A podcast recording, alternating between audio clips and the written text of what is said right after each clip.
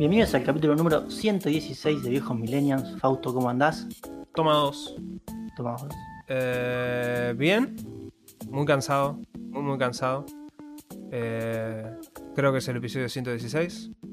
No me fijé. Eh, confío en el Fausto del pasado, que él sí se fijó. Pero la semana pasada confié en el Fausto del pasado y se había mandado una cagada. Así que bueno, la verdad que confiar. Confiar en cualquier Fausto es una pésima idea, voy a ser sincero. Eh, pero, qué sé yo, muy, muy, muy cansado, Carlos. Mucho trabajo. Mucho, mucho todo. Pero bueno. Eh, vos, Carlos, ¿qué onda la vida? Bueno, en primer lugar, eh, sigo jugando Zelda. Tengo ya unas 40 horas. Esta va a ser la última vez que hable hasta que lo termine. Sí. Pero lo que sí voy a decir, porque la verdad estuve escuchando otro día un podcast que escucho mucho, se llama Café Fandango. Es un podcast muy parecido al nuestro, pero no nos hemos copiado porque yo voy a decir que lo empecé a escuchar después de que empezó este podcast. Yo admití transparentemente de quién me estoy copiando, así que. No, no es ninguno en español. Y algo que te- para mí, Alan, que tiene bastante razón, es como que yo siento que este es un juego que quiero disfrutar y que es un juego que claramente le va a meter más de 100 horas de juego. Mm. Entonces va a ser un juego que tarde varios meses en terminar. Y como yo soy esa gente que no, no persigue el ju- jugar todos los juegos cuando salen, ¿no? hay medio que me importa. Estoy jugando Metal Gear Solid 3, para que se hagan una idea. O sea, no soy esa gente, entonces no tengo tanto problema en eso. Es Así un grave bueno. error, Carlos. Estás grabando un podcast hace 116 episodios. O Y sea, No, pero yo esto se lo, yo se lo quiero transmitir a la gente que nos escucha que no tiene que correr por, lo- por nada en la vida en general tiene que correr, mucho menos por un lanzamiento. Uno lo tiene que jugar cuando puede. Yo juego todo a las apuradas. gracias a este podcast. Así que. Pero bueno, así que la verdad, obviamente, para mí es el juego del año. Está muy bueno, pero voy a darle su tiempo. ¿Pero por dónde vas? Como para tener una. Eh, me falta hacer una sola torre. Y, o sea, de las cuatro misiones. Y Ah, ok, ok, ok. Creo que ya sé dónde está Ganon. Que eso no me lo spoileé. Eh, ya descubrí dónde está la espada. La que tenés acá del dragón, pero todavía no la puedo sacar. ¿Sabes cuánto necesitas? Creo que me faltan tres cositos más y. Es una saco. esfera entera. Necesitas una esfera adicional de la que tenés vos. O sea, con dos esferas lo sacás. Claro, por eso me faltan dos. Claro. Tres, perdón, tres para Sí, sí, completar. sí, sí. Y. Nada, estoy explorando bastante. Mm, Hasta ahora no me. Hay muy, pero muy pocas cosas que diga que este juego no me gusta. A mí, el. O sea, los subsuelos me gustan. Me gusta explorar, aunque a veces se vuelve complicado por la verticalidad, pero me gusta. Para mí se juegan. Yo voy a decir no más que eso. Subsuelo es una poronga. El juego del año es discutible. Te, te recontraentiendo, pero el subsuelo es una bosta. Eso no lo voy a perdonar. Pero bueno, además de eso, sí, eh, vi dos películas esta semana. Cosa que debería hacer más, porque yo teóricamente tenía ganas de ver una película por semana, cosa que no se viene cumpliendo. Mm. Pero bueno, en primer lugar fui al cine a ver esta película. Fui al. No sé si la mejor película elegiste para ir. No, no, fui al, al DOT, al Premium. Voy a dar rápidamente un contexto. Fui con mi novia. Mi novia es muy fanática de Disney de los 90 porque se crió con eso. Cosa que Como yo no hice. Eh, me hizo ver la sirenita anterior, en, creo que lo comenté en este podcast. Sí, excelente película. Y ahora fuimos a ver la nueva sirenita.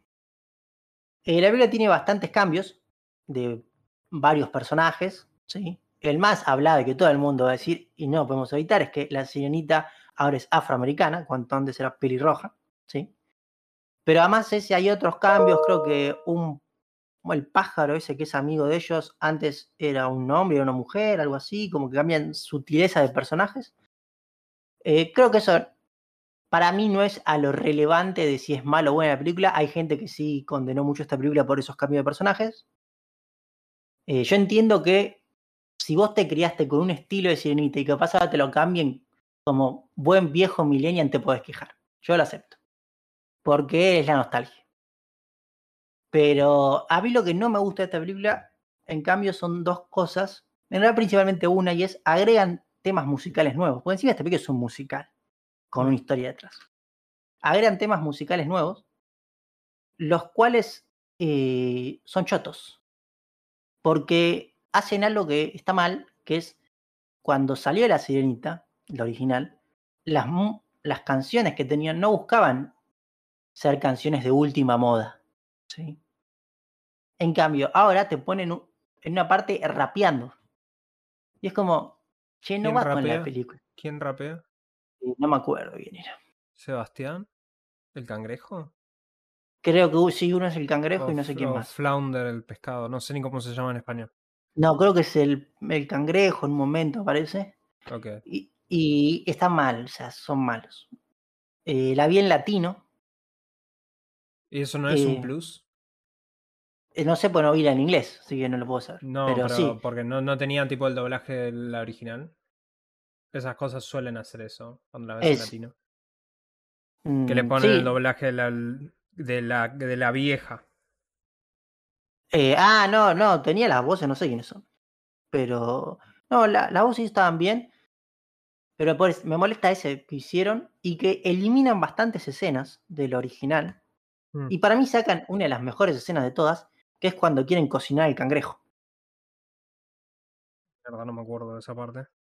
Es cuando entran al castillo y el cangrejo se mete en la cocina y se pelea con el chef porque lo quiere cocinar.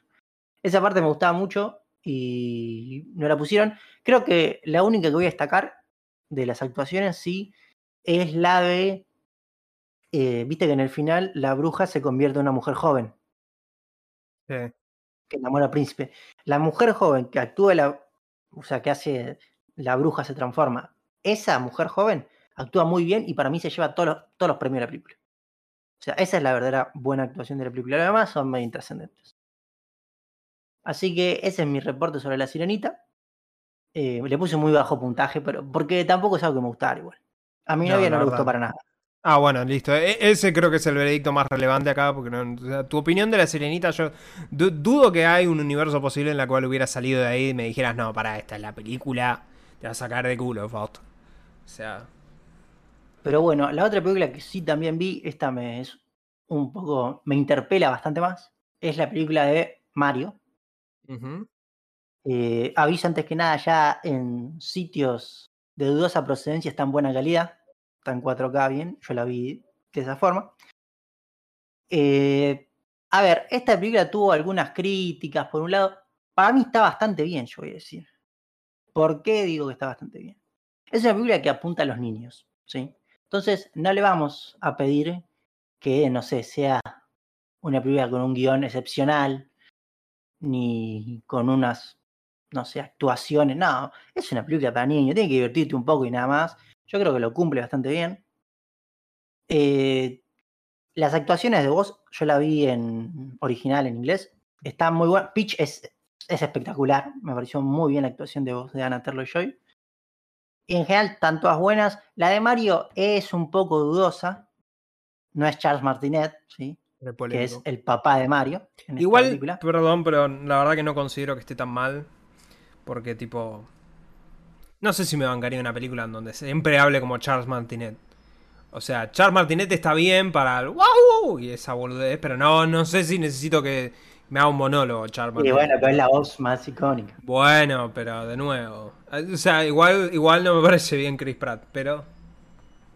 Pero eh, luego la animación me parece de muy buena calidad. O sea, todo lo que es Mario, todo está muy bien hecho. Eh, la única parte por ahí cuando están en lo que sería el mundo real en Brooklyn, ahí no me gusta tanto el estilo, pero cuando, o sea, pero tampoco es malo, es un gusto muy personal. Pero cuando están en en el mundo No me sale la palabra, Fausto. En el Mushroom Kingdom. El, mundo, el reino champiñón. El reino champiñón, ahí está. Está en el reino champiñón y en todos lados se ve muy bien. Hay 3 millones de easter eggs. Sí. Desde, bueno, la pista del Mario Kart. Eh, hay una parte que es de Super Mario Odyssey, que están como en las arenas. Hay mucho eso. Eh, me gusta mucho Donkey Kong. Y la parte de Diddy Kong también está buena. A mí me hizo reír la película, que era lo importante. Está bastante bien. Para mí está bien la película. La verdad está mejor de lo que esperaba, voy a decir. Obviamente no busquen algo súper profundo porque no, es la película de Mario. Pero si vos vas pensando de esa forma, yo creo que está bastante bien. Yo creo que no salí decepcionado, pero mi problema es que era muy Minions. El humor y el guion. bueno, ese, sí. es, ese es mi problema con esa película más que nada. El resto está muy bien. O sea, es simpática la película, qué sé yo. Pero bueno, eso más o menos fue mi semana. Fausto, ¿cómo anduvo la tuya?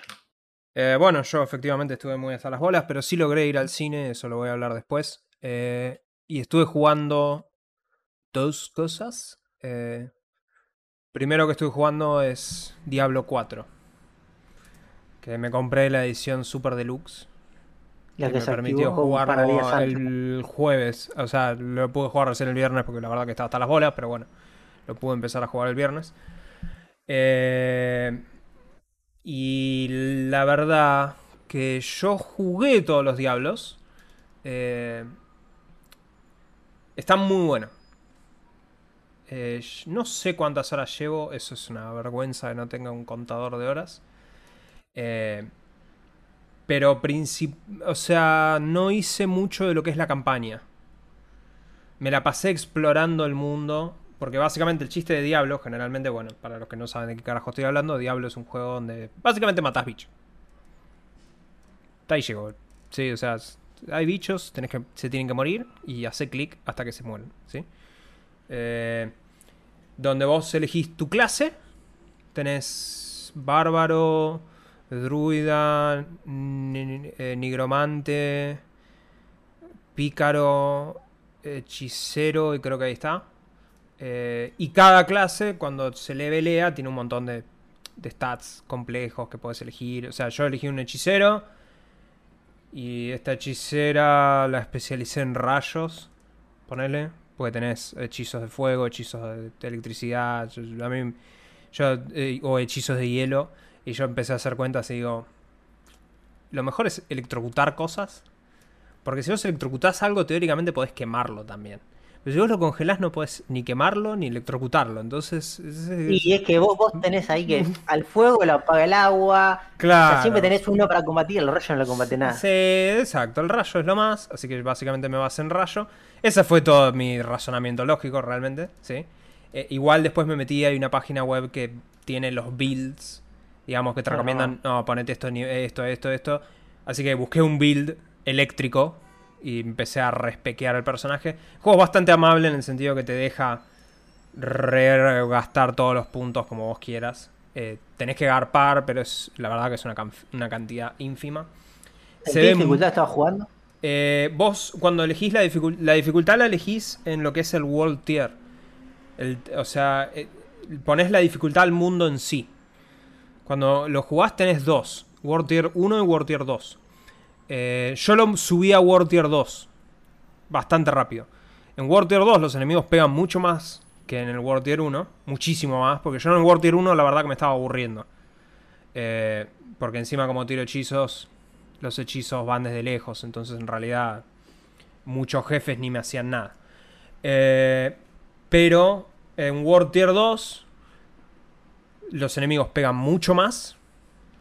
Pero te dan un 20% más de experiencia, si mal no recuerdo. Y un 15% más de oro. Con lo cual es un trade-off bastante aceptable. Especialmente porque si te morís, no pasa nada, realmente. Podés Igual tenía entendido que hay una dificultad como súper alta que. si Pero para eso a- tenés que terminarlo. Ah, ok.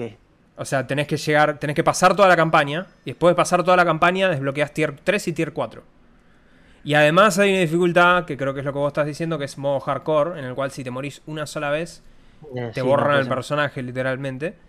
Y, Y que si llegas a no sé qué nivel en menos si, de si- 90 si días. llegás, no, si llegás al cap, los primeras mil personas en llegar al cap de nivel 100 en modo hardcore, Blizzard los va a inmortalizar en una estatua que están poniendo en el campus de Blizzard de Lilith, que es la villana del juego. Eh, yo igual no tengo opción de subirlo más, o sea, lo estoy jugando en la dificultad más alta que hay. Eh, a mí me parece que está muy bueno.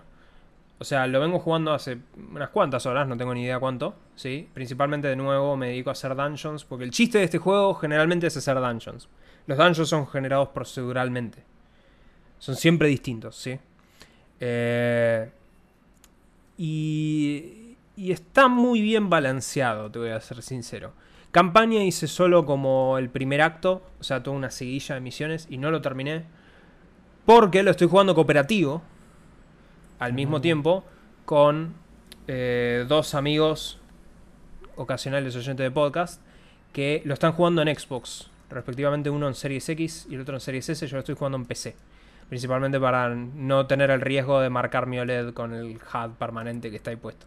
Ah, y además Eh, yo creo que es un juego para PC este. Te voy a ser sincero, no. No creo Mirá. eso yo a esta altura. Sencillamente porque la verdad es que mi personaje específicamente eh, depende mucho de hacer clic en el lugar correcto. Pero la realidad es que se pone muy bravo el juego eventualmente. O sea, aparecen muchos enemigos. Y es muy difícil a veces apuntar en el medio del caos. Eh, entonces, te voy a ser sincero, prefiero el joystick. Puedes enchufar un joystick igual. Pero está bien anda. integrado el joystick. Sí, sí, menús. Sí, sí, yo probé la beta al menos en, el coso. De hecho, me rompe mucho las pelotas, no puedes caminar. En PC. En PC siempre corre. Ah, Y yo veo a mis amigos que están caminando. Y digo, la puta que lo parió, te envidio porque no puedo caminar. Yo, yo solo corro, básicamente.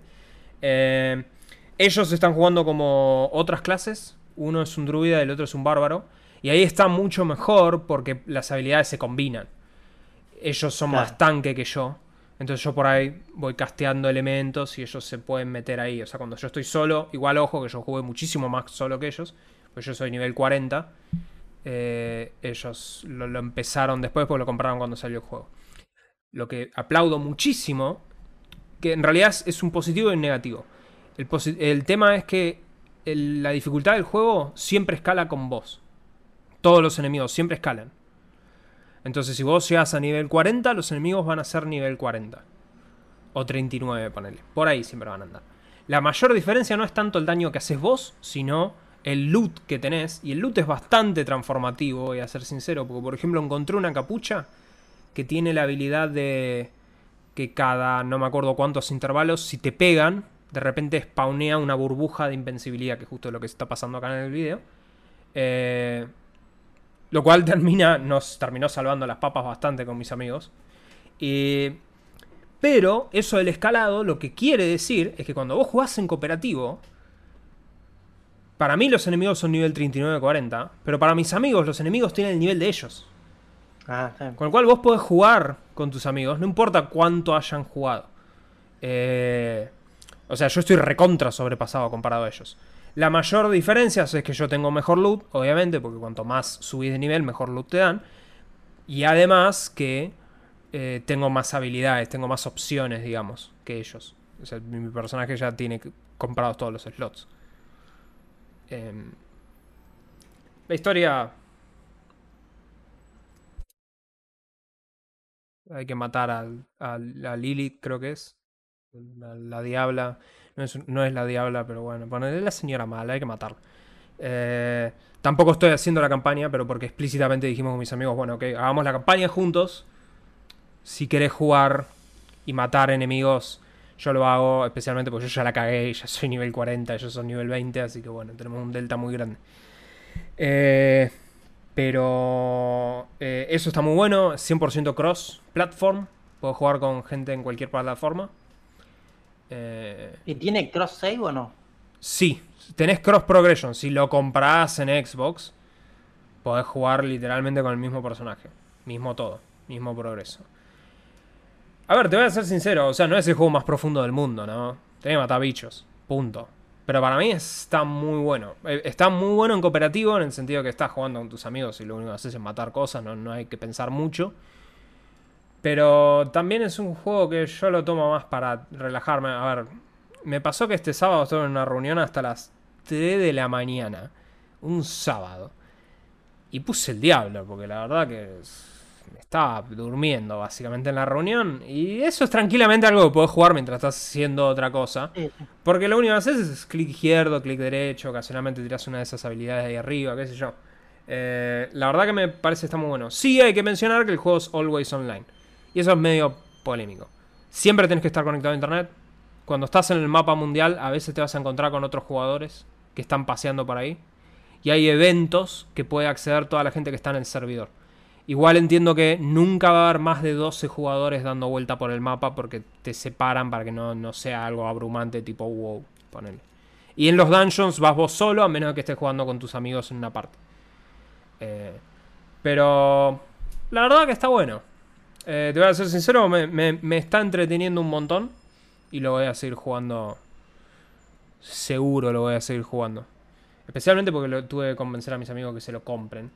Así que lo vamos a terminar, pero porque me van a matar. El otro juego que estuve jugando, y esto va a demostrar que no sé capturar gameplay en PC, ¿sí? Pero también voy a ser sincero, para que entiendan, esto lo capturé a las apuradas, porque la realidad es que lo vengo jugando en la Steam Deck, esto, no en la PC. Pero anoche me acordé y dije, uy, puta madre, tengo el podcast, tengo que filmarlo. Y Diablo 4 se filma bien porque reconoce que es la resolución de mi notebook y no sé, si filma pantalla completa, este juego de mierda no. Porque no tiene la resolución de mi notebook, así que bueno, ya fue.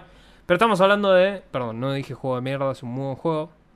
We Love Katamari. Ah, es un Katamari. Royal Reverie, creo que se llama. Es Katamari. A ver, para los que no conocen Katamari Damas, sí primero, grave error, pero segundo, es un juego en donde sos el príncipe del cosmos y tenés un katamari, que es una pelota, a la que las cosas se le pegan. Entonces, tenés que llevar la pelota y que se peguen cosas y llegar al tamaño que te piden en todas las misiones. Eh, en el tiempo límite que te dan las misiones. Esa es la premisa genérica poner el juego. El gameplay que estoy mostrando acá es una misión en donde tenía que llegar a 12 metros y te dan 11 minutos para hacerlo. Entonces, básicamente nada, vos arrancás y como tu catamari es chiquito, podés agarrar.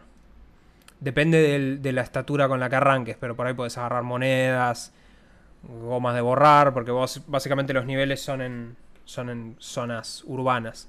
Por ahí estás en una casa al principio, tenés un nivel que es en una escuela. Eh, y vas creciendo. Y cuanto más creces, más cosas puedes agarrar. Entonces por ahí eventualmente creces y puedes empezar a agarrar perros. Eventualmente puedes agarrar personas. Eventualmente en los niveles más grosos puedes empezar a agarrar edificios enteros. Tiene toda una estética muy caricaturesca. Tiene una historia bizarra, obviamente. Como es la premisa. ¿sí? Y tiene otras misiones que por ahí son un poco más variadas. Qué sé yo, tenés juntar chocolates en vez de juntar otras cosas, qué sé yo, te dan un tiempo para decir, bueno, agarra chocolates o agarra rosas. Eh, o tiene algunas incluso que son directamente, no te muestran qué tamaño tiene tu katamari y te dicen, ok, rolea 20 centímetros. Vos sabrás cuándo parar. Eh, este es un juego muy zen. Es un juego que puedo jugar tranquilo, sin pensar nada. Y la música es excelente. Considero que la música del 1, porque esto es una remake del 2, del Katamari 2, la música del 1 es mucho mejor. Hay una edición que tiene un DLC que te permite poner la música del 1. Yo compré esa edición, pero no puse la música del 1 porque explícitamente quería poder comparar. Efectivamente puedo decir la música del 2 es abismalmente... O sea, la música del 1 es abismalmente mejor. Y es una desgracia que no esté en Spotify esa música, porque es excelente. Eh, pero lo terminé hoy, de hecho, antes de grabar, lo terminé. Pero no, es un juego que se juega tranqui, o sea, no es Diablo esto, no esperes gráficos tipo Diablo, no esperes... El gameplay es básico, pero no importa, no, se pretende mucho un juego así. Eh, de nuevo, o sea, fue un juego que estaba pensando si lo compraba en la Xbox o no, lo terminé comprando en la PC para probarlo en la Steam Deck. La Steam Deck anda genial. Y, y, es el juego ideal para la Steam Deck, porque era literalmente por ahí estaba en una reunión en la que no tengo que hablar. Casaba la Steam Deck y jugaba un nivel de Katamari y se juega perfecto ahí. Eh, pero sí, así que de, hecho recomiendo, si nunca jugaron Katamari, que prueben alguno. Creo que recomendaría más el primero, pero bueno, nada. Carlos, ¿te parece? Pasamos a hablar de videojuegos propiamente dicho. Pasamos a hablar de videojuegos y esta primera noticia la traigo yo. Sí. Eh, eh, eh, Electronic Arts tienen su juego estrella, que es el FIFA, que desde el año que viene se va, a llamar eSport Football Club UFC, porque perdieron el acuerdo que tenían con FIFA. Entonces, lo que mucha gente no o duda, no está tan segura es cómo hace el tema de licencias y todo eso. Entonces, en un primer acuerdo que se publicó hoy, Electronic Arts hace un acuerdo con eh, la Conmebol para asegurar que los torneos organizados por la Conmebol sigan estando en el juego. Eso quiere decir Copa Libertadores, Copa Sudamericana, Recopa Sudamericana. Así que eso va a seguir en el juego con las mismas gráficas y todo como vemos en la tele. Eh, también lo que va a estar, lo que van a hacer es que desde creo que el año que viene van a hacer un torneo, una I Libertadores, que va a ser oficial y va a estar obviamente corriendo en el eSports de ese mm. año. Este es un acuerdo multianual, según dicen. A ver, ¿qué era lo que todos pensamos que iba a suceder? Yo creo que va a pasar lo mismo con la Champions, muy probablemente. Porque ya en casi todos los acuerdos de un montón de años, así que para mí van a seguir. Pasa, corregime si me equivoco, pero lo que yo entiendo que sucedió esencialmente es que cuando la FIFA dice no, la única diferencia es que antes con arreglar con la FIFA ya está, porque la FIFA tiene los subarreglos. Ahora EA eh, tiene que ir a arreglar individualmente con todos. No, porque la FIFA lo que no puede arreglar son derechos de, por ejemplo, la Libertadores mm. o la Champions. Eso lo tiene que arreglar con las dirigencias que hacen ese campeonato, que son la UEFA y la Conmebol. Creo que también pasa lo mismo con, no sé, con la CONCACAF. O... Es medio raro cómo se manejan los derechos porque por ejemplo, muchos años la Liga Argentina no estuvo en el FIFA, hasta que ahora sí está, porque bueno, pusieron guita.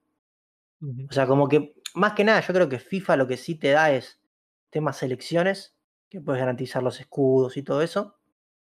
Y lo otro que te da son la Copa del Mundo, la Copa América, todo eso. Sí. Pero, a ver, es lo más lógico. Además, a Conmebol le conviene porque, a ver, este juego va a ser igual que el FIFA y FIFA es el rey. O sea, van a tardar en sacar un juego nuevo que pueda competir la FIFA. La FIFA dice que, que su competidor va a ser muy fuerte. Yo imagino que lo más probable es que saquen algo con 2K, viste, que ya tiene súper aceitado los juegos de deportes. Sí, pero no tiene fútbol, o sea, no es menor. O sea, sí, sí, no se la tiene muy gris para competir con FIFA, que ya la tiene EA, perdón. El problema no es tanto que el juego salga bien o mal, sino que detrás de eso hay streamers, ligas armadas, hay un montón de cosas ya armado con los FIFA. Ultimate Team. Sí, bueno, Ultimate Team ni hablar, que hacen que se mueva mucha guita por ahí y es muy difícil que todo el mundo salte a otra plataforma. Además, claramente este es un juego que te compras porque tus amigos se lo compran. Así que bueno, dejamos tranquila a la gente que estaba queriendo seguir jugando su Copa Libertadores que la va a tener el año que viene. Listo. ¿Va a estar sacachispas entonces en cosas? No está sacachispas porque no está en la no es ni la. Claro, no es ni, no es ni la decimoquinta. Pero te puedes eh, jugar con Barraca Central, el equipo de Chiquitapia. Uh, ¿está, ¿Está Chaca? No, Chaca a veces no está, pues es de la segunda. O la tercera, no sé. Eh, bueno, qué sé yo. Eh, notarán que. Bueno, no hay muchas noticias para hablar del mundo de los videojuegos. O sea, en realidad sí. Elijo yo deliberadamente no hablar de muchas noticias porque estamos al borde de tener la serie, las, los eventos. ¿sí? La Summer Game Fest. El Summer Game Fest y después ese evento de Xbox. Pues de hecho, por ejemplo, acabo de abrir Reddit mientras estabas hablando, Carlos. Y alguien filtró una foto de Starfield. Tipo, es una notebook con Starfield abierto. Eh, no saber de dónde salió eso. Pero. Eh, y tenemos un par de leaks, ¿sí? Eh, hay muchos rumores de qué se puede llegar a mostrar mañana, de qué se puede llegar a mostrar el domingo. ¿sí? O sea, que queda todo viejo. claro, es que ese, es el tema, no tiene sentido hablar de eso. voy a hablar de un par de temas más, por las dudas. Eh, lo que sí quiero mencionar es, a ver, número uno, eh, que igual lo que quiero Primero voy a hablar de los temas que me parece que, sí quiero mencionar porque no sé si se verán en este evento. Pero lo que sí quiero es tu pálpito, Carlos, para ambos eventos. Eh, pero A ver, en líneas generales lo que quiero mencionar es. Jeff Keighley salió a hablar y dijo que la E3 se mató sola. Que no fue él. ¿Sí? Cosa que. Obviamente. Tiene razón. O sea. Yo creo que la E3 igual colaboró mucho la pandemia, digamos, porque la pandemia fue donde todas las empresas se terminaron de dar cuenta que podían subir sus videos a YouTube y en lo mismo, no tenían que pagar por el espacio físico. Aún así es medio problemático no hacer la E3 desde un punto de vista de que a fin de cuentas la, la agencia que hace la E3 es una agencia que se dedica a hacer lobby en el Congreso de Estados Unidos. Que es algo que le interesa mucho a todas las empresas de videojuegos. O sea que tienen que seguir financiando eso. Igual lo financian de todos modos, sí o sí, todos pagan su contribución a esa empresa, pero eh, explícitamente les falta como la contribución adicional de la E3. ¿sí? Eh, también es una pena, porque la E3 estaba muy buena. La vieja época, cuando tenías 15 conferencias en dos días, era una locura. Yo me acuerdo de levantarme antes de ir al colegio y, ver todos los trailers que habían salido, porque eran como 400 trailers, salían todos los días, es una locura. Ahora ya eso no existe, la gente extraña eso de tener en dos días 15 conferencias distintas. Eh, pero la realidad es que también esa de 3 murió hace 10 años más o menos. O sea, ya la, decadencia es real. Eh, así que concuerdo con Kili. Después, eh, hay un rumor, y esto sí lo menciono, porque la realidad es que sabemos que Persona 3 Remake va a estar en la conferencia de Xbox. Sí, eso es un hecho de la vida. Ya está. Lo vamos a ver. Eh, hay un rumor, aparentemente. Hace mucho tiempo yo lo reporté, porque yo, de hecho yo estuve hablando con el chabón que originó este rumor, así que eso es de la boca de la fuente directamente, ¿no? Como todos los otros sitios después lo retuitean. El chabón, de hecho, literal me estuvo hablando hoy. Eh, hay un gran rumor sobre Persona. Y el rumor era Persona 6 el año que viene. Otro spin-off de Persona 5 antes. Y Persona 3 Remake este año. Bueno. Eh, Atlus registró una página web de P5T ¿Qué quiere decir la T? No tengo ni idea. Total. puede ser cualquier cosa, Persona 5 Tamagotchi, lo que sea. Lo único que sabemos es que no es un juego de pelea. Eh, y que la página se viene actualizando mucho. O sea, primero que la URL no existía porque registraron el dominio nada más. Ahora está dando un 404. O sea, como que no subieron el, el main. Pero probablemente alguien está laburando en esa página. Con lo cual hay una chance de que aparezca ahora. No sé cómo sería bien la jugada. Si. Este. Porque Persona 3 Remake sí va a estar. Y de hecho ya. Según lo que estuve hablando hoy con el chabón. Probablemente se llama Persona 3 Reloaded. Eh, pero. Hay que ver. Lo que el chabón me confirmó es que ahora Atlus es un estudio que hace tres juegos a la vez. Ese es el tema, porque dije, pero eso es una locura. O sea, se tardan 15 años en sacar un persona y ahora me estás diciendo están haciendo tres. Y me dijo, Sega puso guita, digamos. O sea, ahora hace tres juegos a la vez. Eh, así que hay que ver realmente si eso es sí o no. Pues tal vez veamos Persona 5T mañana, qué sé yo. Eh, y lo último que quiero mencionar es sobre el evento del domingo.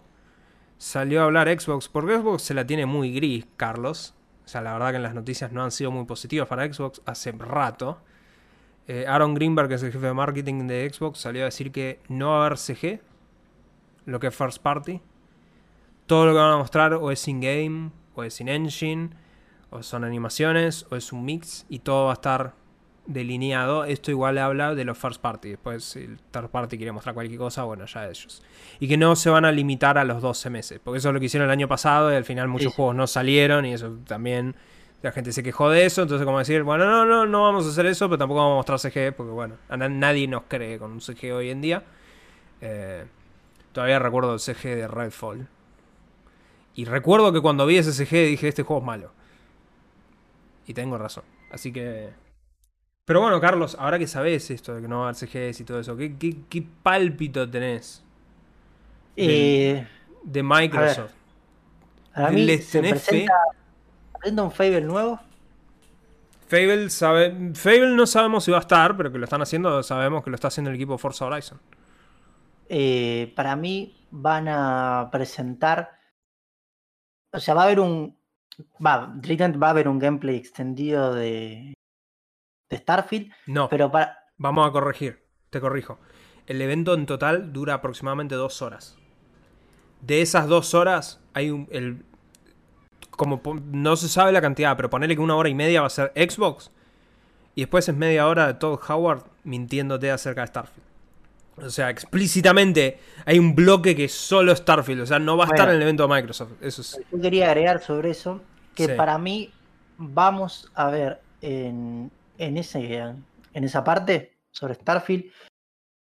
Van a enfocarse mucho sobre interacciones con otros personajes y va a aparecer la inteligencia artificial. No, no hay chance. Para mí sí. It's- de guita Que sobre después la mesa, sea- que eso no hay chance. Que después sea mentira es otra cosa. Pero van a decir algo sobre la inteligencia artificial de los personajes. Todo lo que muestren el domingo, tomalo con pinzas, pero. eh, el, do- el domingo va a ser una experiencia religiosa, muchachos. Si nunca escucharon a Howard hablar, es una obra de arte eso. Eh, después. eh, Pero vos crees que pueden hacer un show que esté bueno? Comparado con lo que hizo Sony, ponele que. eh, está sí, bien, la vara creo- baja. Yo creo que van a hacer un mejor show que ese. Yo creo que presentan un juego que dicen esto ya lo pueden descargar. Porque para mí ya aprendieron de Hi-Fi Rush que eso a la gente le gusta. Al- un tapado, algo que no sabemos. Que dicen ya lo pueden descargar. Y a ver, una, algo muy loco. Eh, voy a decir algo muy loco que no va a pasar, pero que debería pasar. Eliminan el Games with Gold. Lo eliminan. Eso deberían haberlo hecho hace tanto tiempo. Hace mucho tiempo deberían eliminarlo. No, voy a tirar, voy a tirar una que, que no va a pasar. Voy a tirar una que no va a pasar, pero si pasa, quiero que la gente venga a este podcast a agradecérmelo. Eh, habilitan algunos juegos en cloud que no están en Game Pass, que si vos lo tenés en, la galería- en tu comprado, los puedes jugar.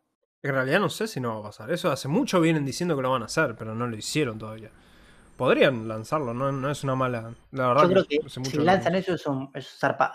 Sería un golazo. Eh, el otro día estaba pensando en un montón de juegos que probaría, pero no están en Game Pass, así que.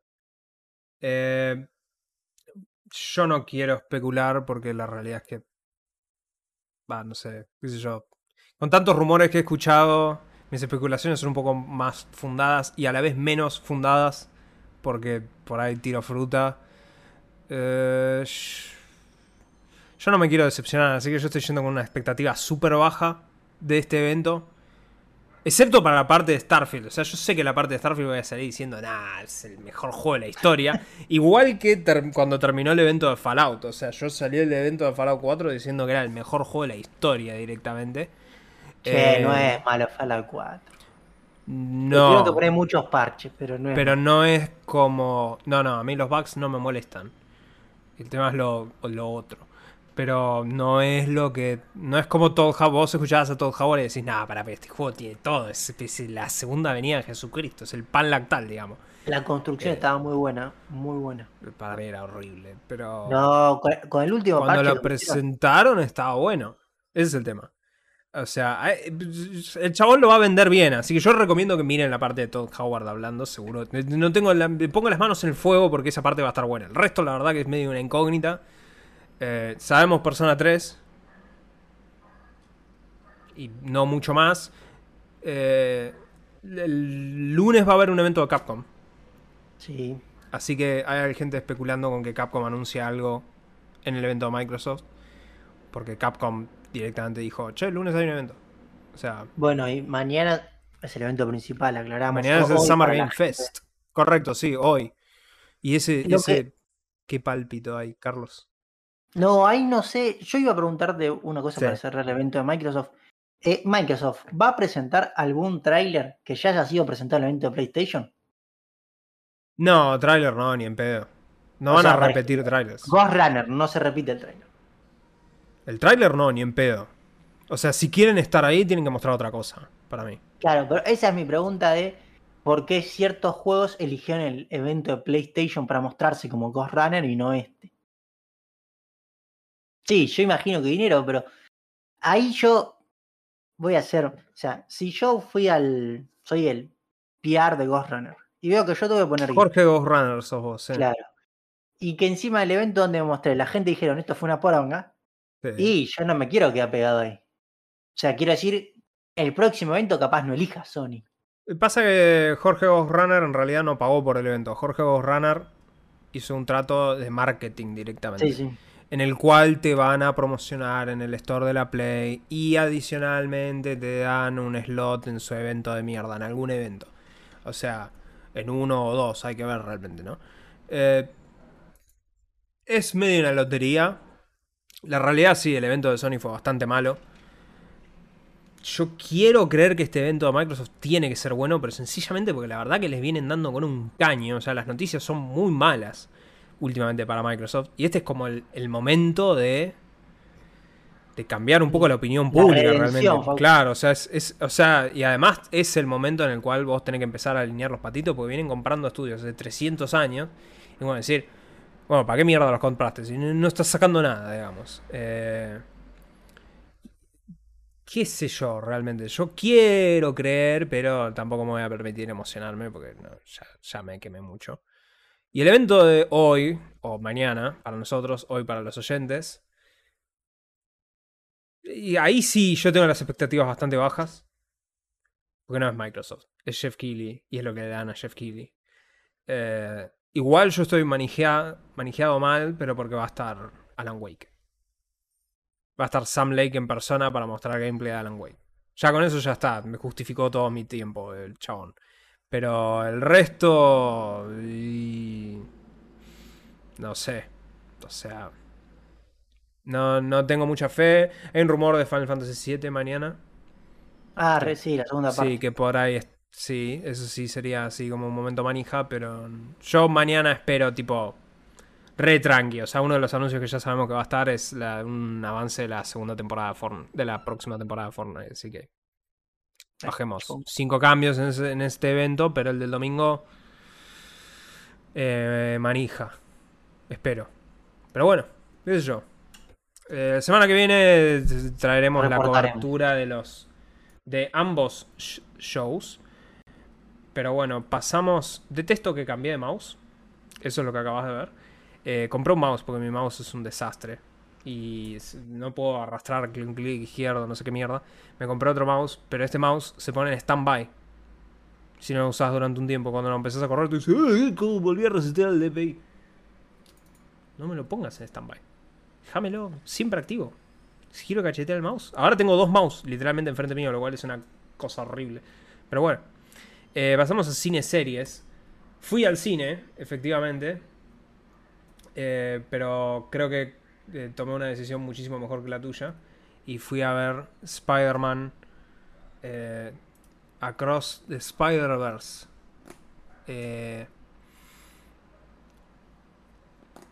Es, es excelente.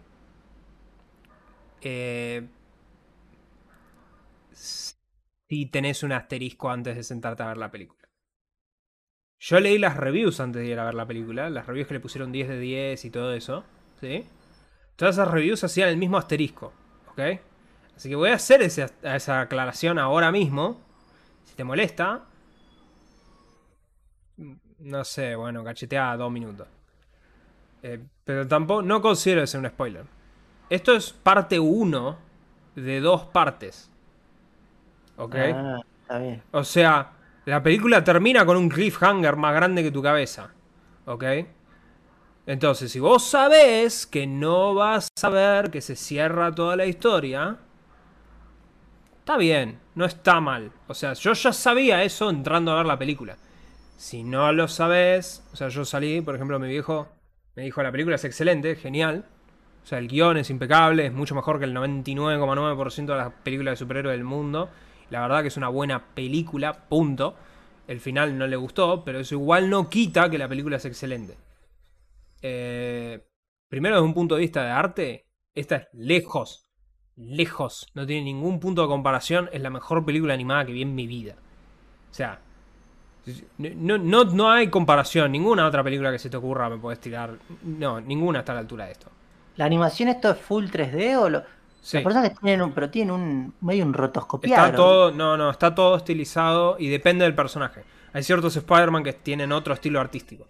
O sea, el grado de creatividad que hay acá, visualmente, es monstruoso. O sea, eh, de, de hecho, eh, cuando salí me volví, me puse a leer, agarré, yo tengo la silla de la vergüenza, le digo, que es la silla donde tengo apilado todos los cómics que no leí.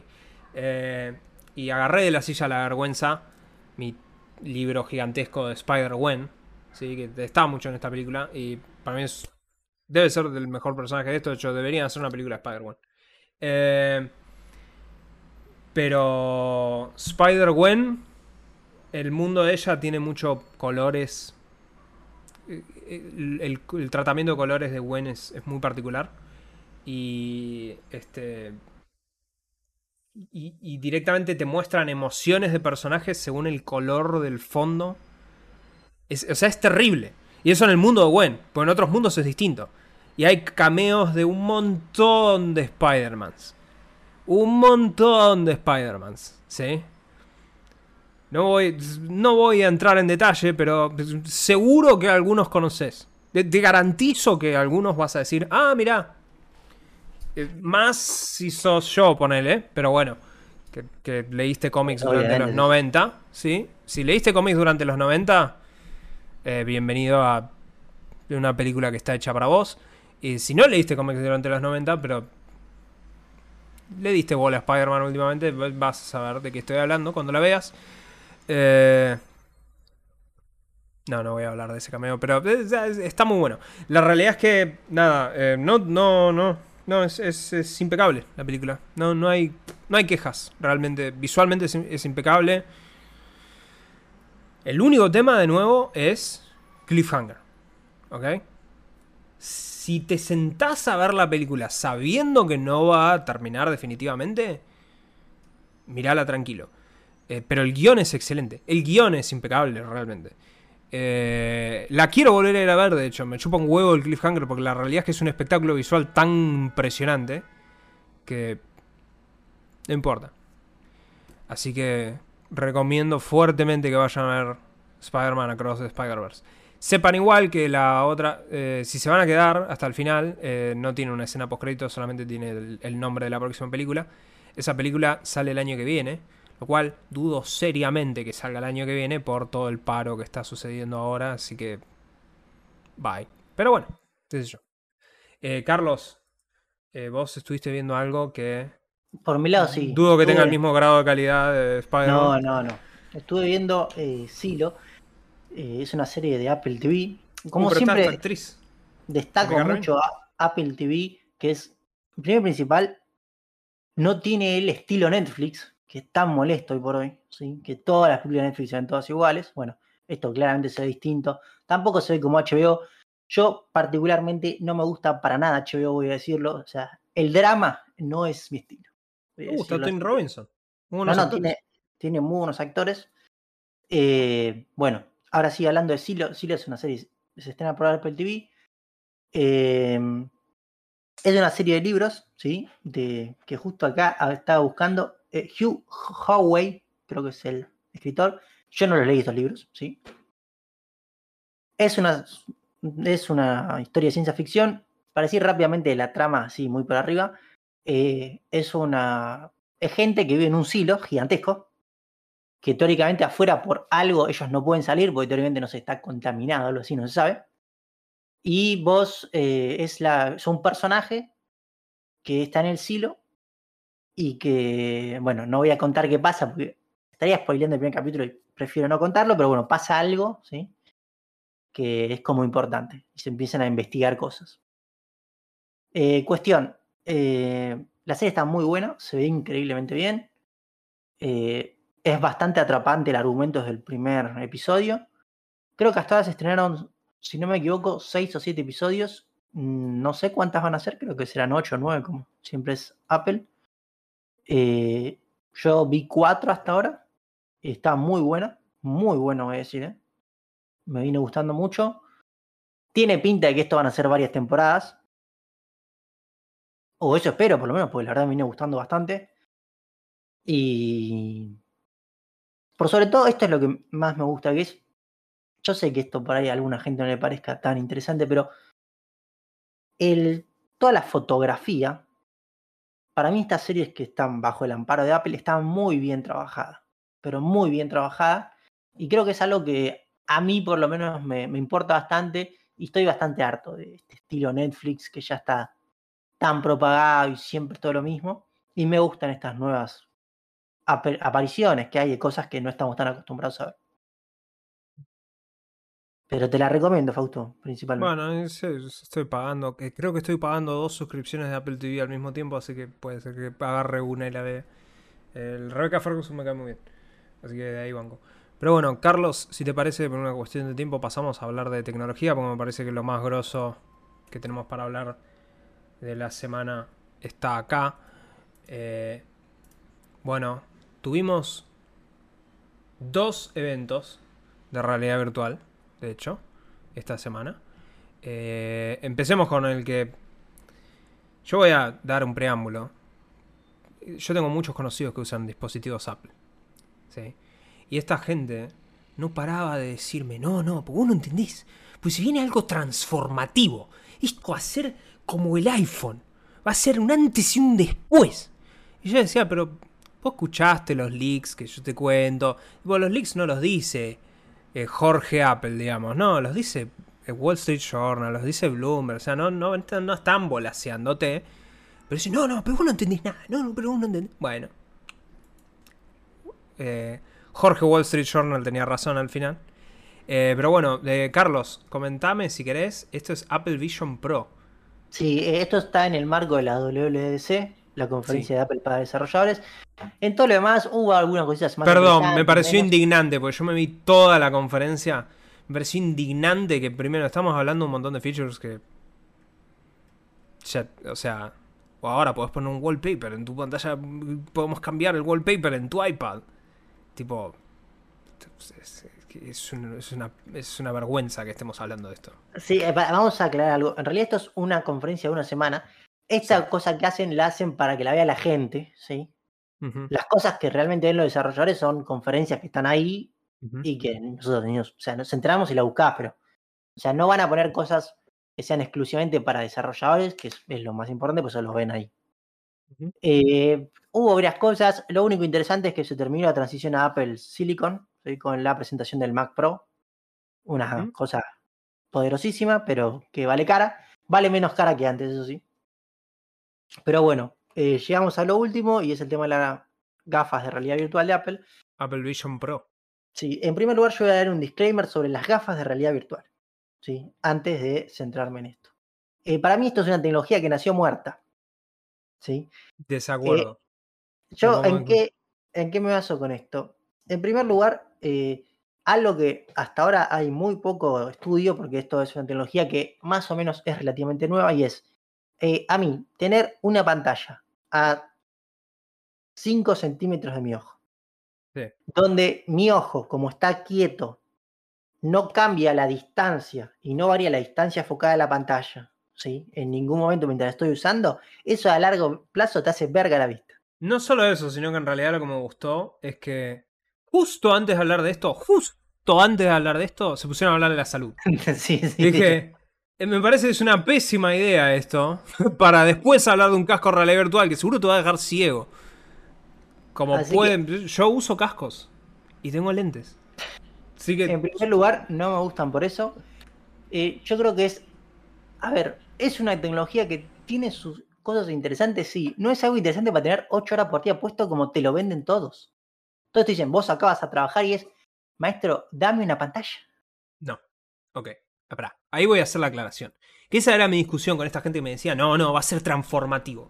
Digo, a mí me chupa un huevo lo que sea esto. Yo no lo voy a usar para trabajar, ponele.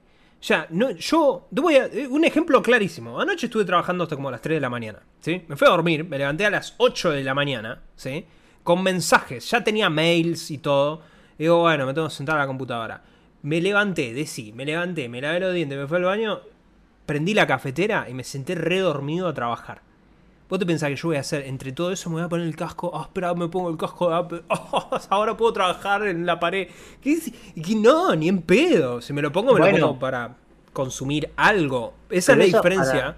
No, pero esa es la diferencia para mí, que vos en Oculus no te venden, no, te lo vas a poner para trabajar. No, ni en pedo, te lo vas a poner para jugar Resident Evil, qué sé yo, no sé. No, pero para, a ver, lo que todas las empresas quieren es que lo uses el mayor tiempo posible. Eventualmente sí, pero la realidad es que creo que el approach, porque también después de hablar de esto quiero hablar un poco de la conferencia de Oculus, que no sé si la viste. ¿sí? si no la viste no te perdiste nada, queda tranquilo, pero yo sí la vi.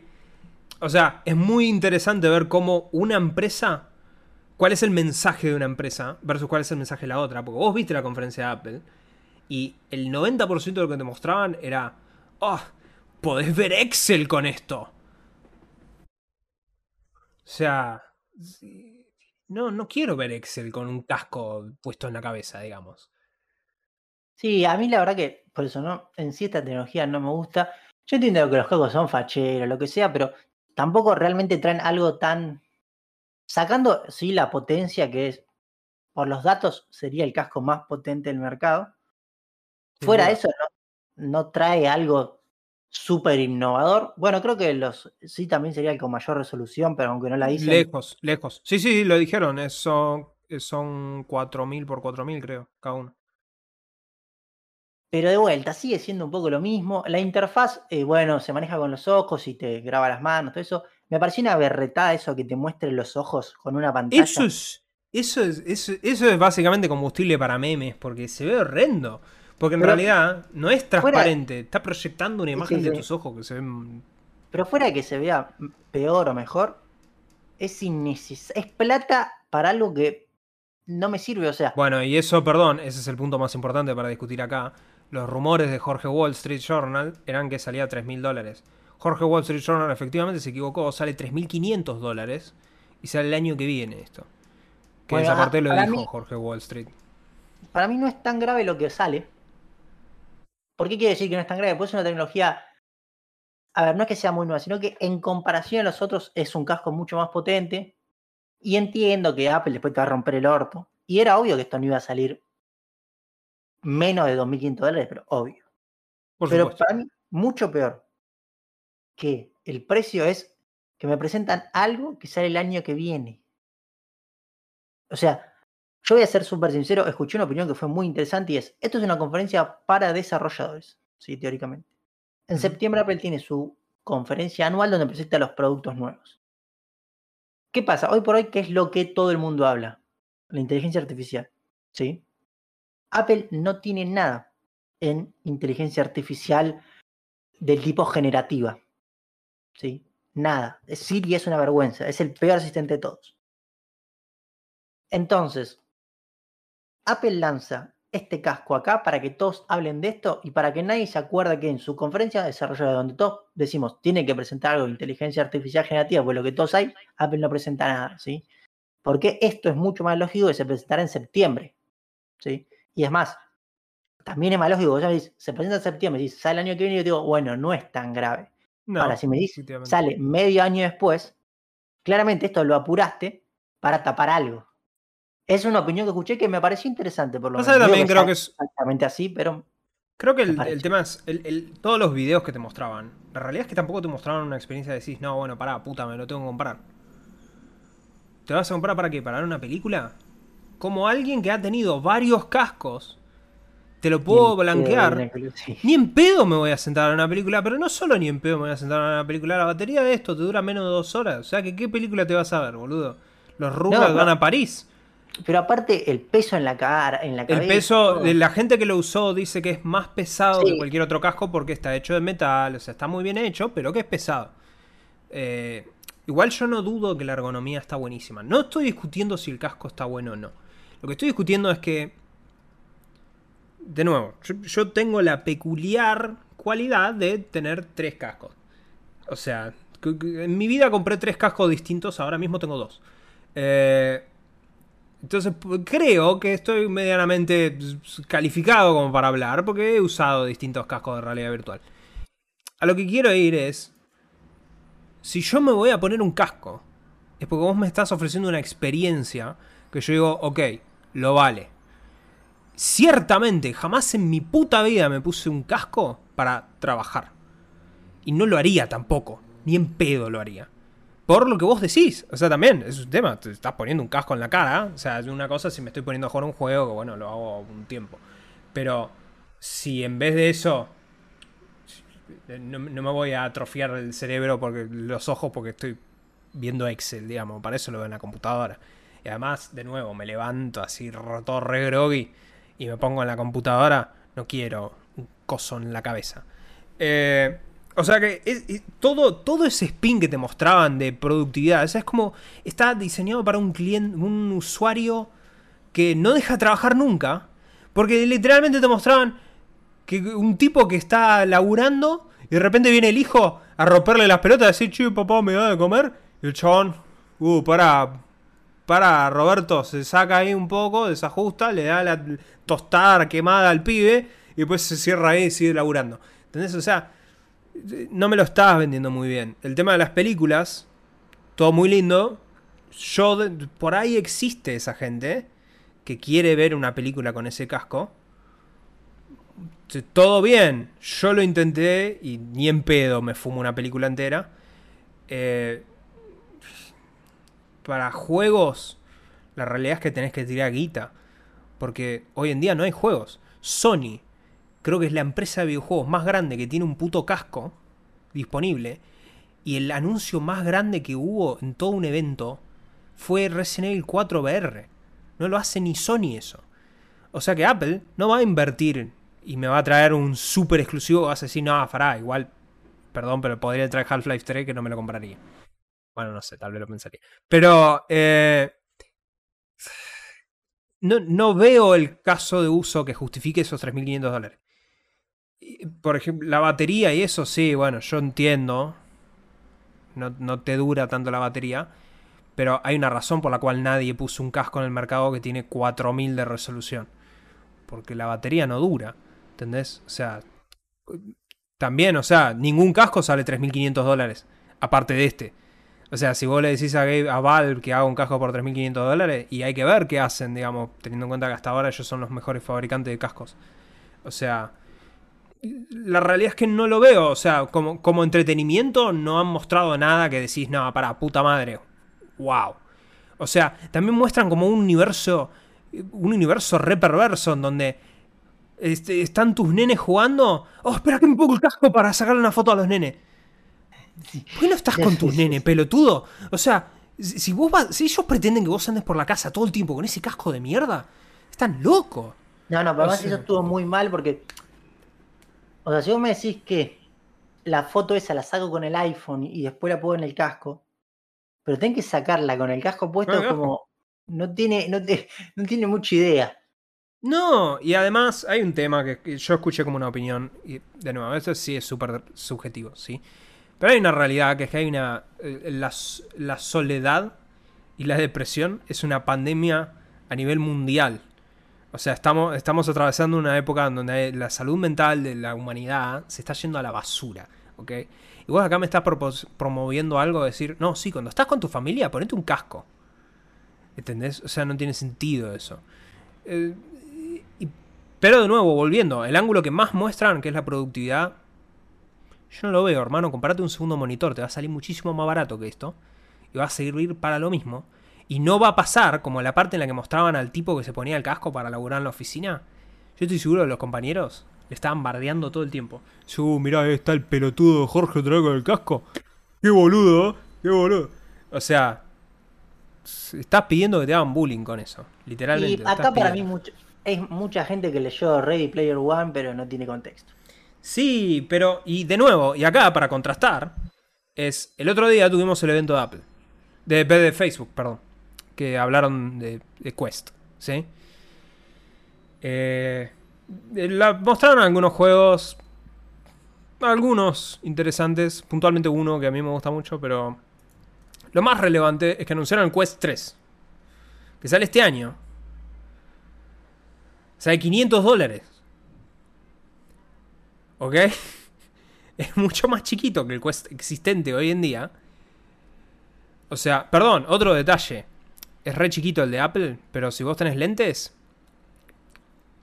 Sí, tenés que Tim Cook quiere que te vayas a cagar personalmente porque prefiere que vos le compres los lentes a size que vas a tener que comprar con la graduación tuya, obviamente, sí, porque no, no es que hay una graduación única. Todo el mundo que tiene lentes tiene una graduación especial, o sea, vas a tener que actualizarlo cada rato, esos vidricitos de mierda. En vez de los otros cascos, que todos los cascos que yo conozco te dejan poner tus anteojos adentro, porque bueno, sí, flaco, qué sé yo. Eh, pero ahora viene el Quest 3, que tiene pass-through, o sea, podés ver el exterior en color, que esa es la gran diferencia. El Quest 2 no podías. Ni siquiera en el PlayStation VR 2 podés. Eh, obviamente no va a ser 4000 por 4000 líneas. Pero ¿sabes qué? Sale 500 dólares. Y no solo sale 500 dólares, sino que tiene un montón de software. Que si vos querés jugar a algo, querés ver algo, porque a fin de cuentas, realmente, voy a ser 100% sincero. Si no tenés un casco de realidad virtual, te lo compraste porque querés jugar a algo. O sea, si no te lo compraste porque querés jugar a algo, no sé para qué te lo compraste, digamos. O sea, no lo sé. Eh, chicos, la pornografía VR tampoco está tan bueno. O sea, no sé para qué mierda te lo compraste. Te lo que comprar para jugar a algo. ¿Entendés? Entonces, no, no lo veo. Y esto a 500 dólares, me compro 9, no, menos, 7. No, no, no. 7 cascos. 7 cascos me compro. Sí, sí, siete 7 siete cascos por, por un coso de Apple. De nuevo, sí, tenés un Delta calidad. Pero tenés 7 cascos de Delta. No. Eh, no, al menos con lo que mostraron hoy. De nuevo, puede ser que cambie todo, qué sé yo, bla, bla, bla. Todo lo que quieras. Yo estoy seguro que el, la segunda iteración de esta casco va a estar muy buena y eventualmente va a ser una iteración copadísima. Lo que sí es que igual Apple no suele bajar el precio de sus cosas. O sea que No. no estemos hablando de que el, el Vision Pro 2 va a salir menos de 3.500 dólares. Probablemente no. Quizás salga a 3.000. Pero no creo que baje el precio. Eh, así que... qué sé yo. Pero... Creo que igual en líneas generales se puede calificar medio de fiasco. O sea, todo, todo el sentimiento que vi por internet... Perdón, las acciones de Apple cayeron. Así que... Creo que a nadie le gustó esa conferencia.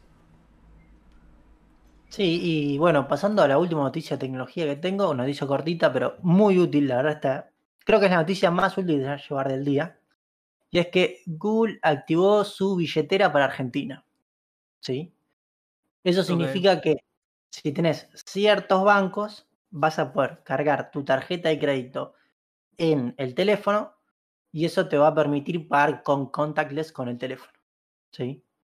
Eh, está muy bueno porque es un tema de mayor seguridad, es un tema de no perder la tarjeta. Eh, yo creo que está bastante bueno el sistema. Yo uso con Apple Pay, que también está en Argentina. Eh, los macros, los perdón, los macros. Los bancos habilitados son pocos hasta el momento. Son BBVA, Galicia, Macro, Brubank, Pomelo y Open Bank. Anda a saber qué es eso. Eh, va, Open Bank es el banco de Santander digital, creo. Bueno, y cuestión que es útil esto. Los demás bancos tienen que hacer una inversión en guita para crear la infraestructura para que ande, ¿sí? Que loco no es tanta guita, así que Banco Itaú, ponete las pilas y activámelo para Apple, en Brasil ya lo tenés. Pero esto llega a Google, que obviamente Android es la plataforma más usada por los argentinos, porque hashtag situación de Android. Así que la gente, yo creo que esto va a ser muy usado. Aclaro algo que la gente estuvo preguntando mucho por internet, que es el tema de SUBE. El sistema SUBE es un sistema bastante cerrado, ¿sí? Del desarrollo. A pesar de que es una copia de uno, creo que de Inglaterra, pero es cerrado. No es como, no sé, Suica o otras tarjetas. Así que a, a primer momento no se podría cargar en el teléfono. ¿Sí? Yo creo que, a ver, si hay una... A ver, realmente sí es. Si más bancos se ponen en este sistema, al mediano, o sea, yo creo que en dos años ya tenemos sube en el sistema. Pero para mí está bueno por un tema de seguridad de no dar las tarjetas y que te copien los números o lo que sea. Eso está bueno. Y de portabilidad, o sea, no sé, si se integran las sube, Fausto podrías pagar con el teléfono, por ejemplo. Hoy mismo, si tenés un banco esto, puedes pagar con el teléfono. Sí, eso Así que- bueno. Pero Tenemos estos bancos que dije. sí, no tengo, así que cagué. Pero bueno, Si no, le Eh, puedes mandar mensajes a tu banco diciéndole hijos de puta, habiltenlo. Dale, Santander, copate. Eh, pero bueno, discrepo en que esta va a ser la noticia más relevante que te vas a llevar de este episodio. eh, por lo que se viene ahora, que es Carlos, el bloque random. Perdón, Auto, ¿dijiste Santander? Sí, Creo que Santander tiene Open Bank, que es de Santander, y creo que por eso puedes eh, pero ese es el tema, pero sí, claro, pero tendría que hacer alguna gestión como para que me Sí. muevan a Open Bank, algo así. No voy a Algo hacer así. eso. No tengo tiempo de ir al banco. Detesto. ¿Por qué carajo los chabones laburan hasta las 3 de la tarde nomás? No puedo ir nunca. Tengo que pedir permiso en el trabajo, porque son unos son hijos de puta, por eso. Concha de su madre. Bueno. eh, nada. Después de esta bardeada de los bancarios. Ahora sí, pasemos, Carlos, al. al random. Por favor. Eh, yo no vi Rápido y Furioso. Voy a ser sincero, vi una sola de Rápido y Furioso. Eh, la que decidí ver, seguro no le gustaría a Vin Diesel, porque vi la que estaba de rock, que estaban en la favela, algo así. No, la 3 tenés que ver, Fautosa a lo mejor. Bueno, yo vi una sola. El otro día dije, podría ponerme a ver todas las Rápido y Furioso, pero después lo No, pensé por son una verga. 3 nanosegundos y dije, no, ni en pedo. Eh, antes de ver Rápido y Furioso 10, porque vi el trailer y dije, qué sé yo, maybe. Eh, después salen las reviews de Rápido y Furioso 10 que dijeron que es una poronga, entonces dije, bueno, ya está, no la voy a ver. Eh, pero Vin Diesel, que es notorio por ser una persona estable emocionalmente, eh, recordemos que se enojó con The Rock tanto que tuvieron que filmar sus escenas, las que estaban cara a cara, por separado.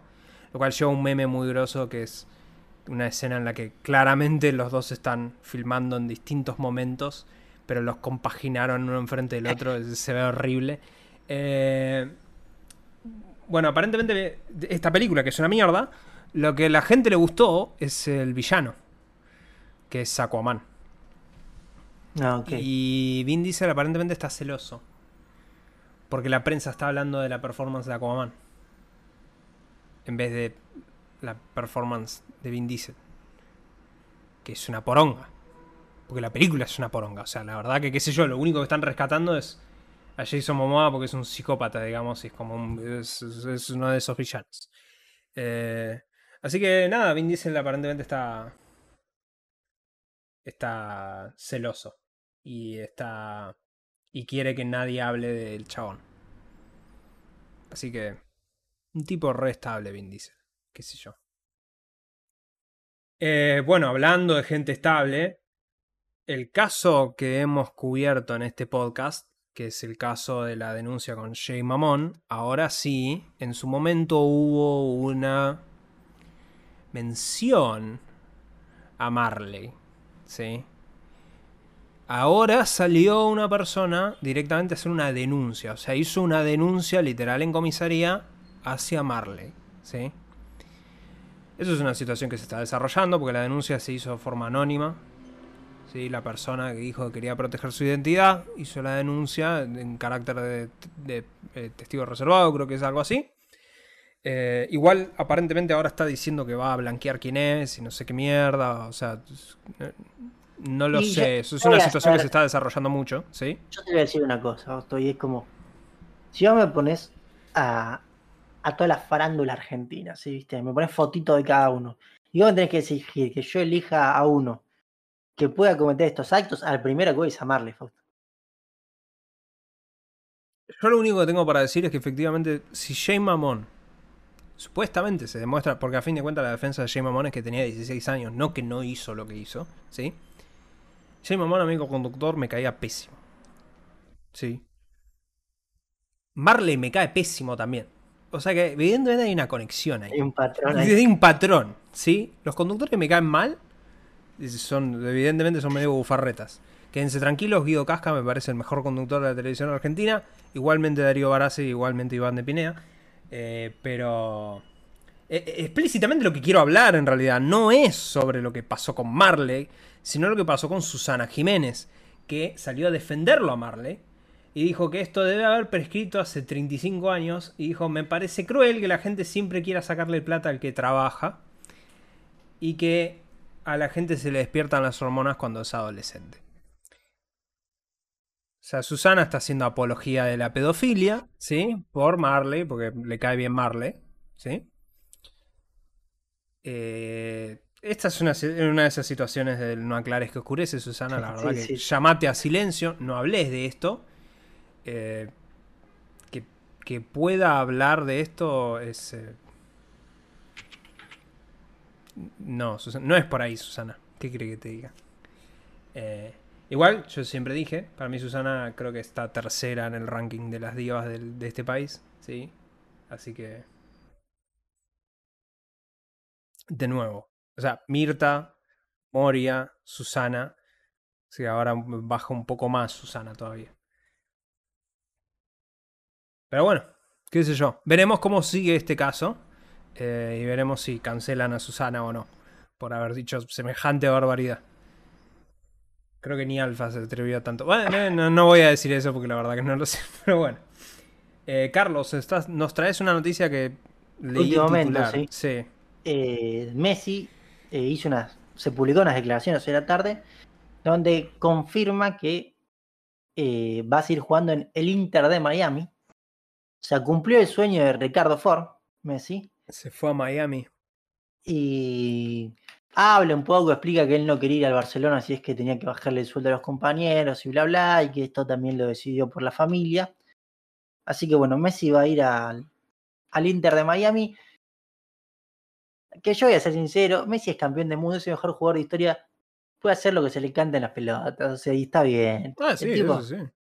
O sea, para mí, de vuelta, muchos van a decir que, es una liga de poco nivel, tienen razón, que es una liga poronga. Eso te iba a preguntar, porque yo no, yo estás hablando con alguien que no tiene ni idea de nada. Eh, que, o sea, es como que yo te pregunto a vos quién es Alejandro Wave. Eh, sí, sabes, de hecho. Es Marley. Eh, pero, lo que, pero lo que voy es que eh, no sé cómo es la, la onda. De, no, la liga es una la liga yankee. Y encima el equipo del que se va viene último. Eh, así que peor no puedo estar. O sea, va a llegar Messi, claramente el equipo, la única opción es que mejore. Eh, pero claramente hay muchísima plata detrás, obviamente. Está Es que eso me, llama la, eso, me, eso me llama la atención. O sea, tipo, no es barato Messi. Seguro que no es barato. No, no, o sea, hay una cantidad de, guita estúpida metida en esto. Sí. Mucha publicidad, está Beckham, que sabemos que es un Realmente el tipo es un genio en los manejos publicitarios. Eh, así que, a ver, y también es verdad que Messi se va, o sea, si Messi iba al Barcelona, el Barcelona tiene un estándar de competición muy, muy alto. Que Messi, a pesar de todo, recordemos que ya es una persona grande para el fútbol, y capaz no, o sea, no voy a decir que si todavía tiene la calidad para jugar ese nivel o no, no, voy a decir solamente que Pay no tiene ganas. O sea, por ahí está cansado, no tiene que jugar todos los fines de semana y en el medio y tantas competiciones. ¿Me entendés? Entonces por ahí el tipo que dice, bueno, yo me tomo este añito y medio para jugar así tranquilo, capaz llego a la Copa América del año que viene y ya está, y me retiro. ¿Qué más le falta? A mí siempre no le falta nada, muchachos. Entonces, para mí tomó una buena decisión, además dice que es un destino que eligió con la familia. Parece que Antonella quería disfrutar de, las playas de Miami. Así que, nada, esto es la, la nuevo lugar donde jugará Messi. Bueno, bien por Messi. Seguro le pusieron una torta ahí encima, así que bien por él. Eh, igual no sé, me parece que el euro está un poco más fuerte que el dólar, así que ahí yo por ahí lo hubiera reconsiderado. Eh, bueno, bien. Eh, para cerrar, quiero cerrar con la noticia que todas todo el pueblo unido estaba esperando después de la serie de Ricardo Ford. Había que hacer otra serie acerca de un prócer de este país. Y hablamos en esta. Eh, en esta serie. En este, en este podcast acerca de esta serie. Pero ahora tenemos la primera imagen. Que comenzó el rodaje de la serie de Carlos Saúl, señoras y señores. Acá tenemos nuestra primera foto de nuestro primer look de Leonardo Sbaraglia como Carlito Saúl. ¿Sí? En toda su gloria. Literalmente, ¿sí? El galán de La Rioja, muchachos. Eh, no, la verdad no hay mucho más para decir. Ya está. La noticia se, arma sola. ¿Sí, muchachos? Para los que nos están escuchando y no nos están observando, por favor, vayan a. Me mata Eh. el caballo este blanco, como si. Le falta. Tenía que puesto un unicornio. Y bueno, Sí. pero por supuesto. No sé, no sé qué parte de la historia no te acordás, Carlos. Eh, pero bueno, nada. Se viene, por fin se viene una buena serie a Amazon Prime. Carlos, ¿te parece pasamos a las recomendaciones? Sí, por mi lado voy a recomendar que este fin de semana se corre Le Mans. Lo puedes ver eh, en vivo gratis por YouTube. Así que hay un montón de canales, tipo hay canales de equipos de Le Mans que transmiten en vivo. Así es una que carrera que dura 24 horas, ¿no? correcto. Es interesante, eh, ah, de vez en cuando chocan, no tanto Ah, bueno, algún bien, choque esa es la parte hay. interesante. Sí, sí. Bueno, pero igual de última puedo buscar las compilaciones de choques Le Mans, seguro. Eh, sí, está, corren un par de argentinos. Está bueno, para mí, es para verlo un rato, ponerla ahí de fondo. Hay gente que, bueno, yo a veces lo hago, que se pone videos para irse a dormir. Así que te puedes ir a dormir con Le Mans. Y te despertás y sigue estando Le Mans. Claro, Mirá. literal. Es una maravilla. Durante un día vas a poder tener esa experiencia. De hecho, te digo, solo ese hecho por ahí voy a poner Le Mans. pero para dormirme y levantarme con la misma carrera. Eh, pero bueno. Eh, mi recomendación, la verdad que nace de la. eh, de no saber qué carajo recomendar. Pero eh, esta semana estuve. De nuevo, estuve trabajando un montón. Así que. eh, le voy a recomendar. Es viejo esto. Sí. De hecho, no recuerdo. El video es hace 14 años. ¿Ok? Eh, y no recomiendo un video, sino que recomiendo más que nada la, la banda en sí. La banda que estoy hablando es The Lonely Island. ¿sí? Para los que no los conocen, son tres pibes que comediantes que también hacen música. ¿sí? Eh, y grabaron canciones eh, de comedia con él. ¿ok? Eh, de hecho, tienen tres discos que están muy buenos. Yo tuve una época los escuché un montón esos discos, están buenísimos. Eh, tienen un montón de canciones. En su momento se volvieron virales por una canción explícitamente que es Dick in a Box con Justin Timberlake. Eh, el video está muy bueno. Es directamente una trilogía de esos videos, están todos muy buenos. Esos, estos muchachos trabajaban en Saturday Night Live, eh, así que tienen amigos famosos, digamos. Hay un montón de sketches. Tenés temas con Rihanna. Hay un tema que no tiene video, pero que es con Hugh Jackman cantando. Eh, así que, de un punto de vista de ver algo para divertirse, alguna comedia, me parece está bueno. Eh, no tiré el video porque la verdad que no sé cómo es el tema del copyright y me da medio cagazo. Pero bueno, eh, les recomiendo busquen I'm on a Boat de Lonely Island o Mother Lover o Dick in a Box. Y está, está bueno. Así que nada. eh, esto fue todo por hoy. Eh, Y nada, hasta nos la vemos semana, la que, semana viene. que viene por, por- por Volveremos acá. con muchos jueguitos. Volveremos con muchos jueguitos si es literalmente el episodio de los jueguitos. Pues no nos queda otra. Es la semana de los jueguitos, muchachos. Así que bueno. Adiós. Bueno.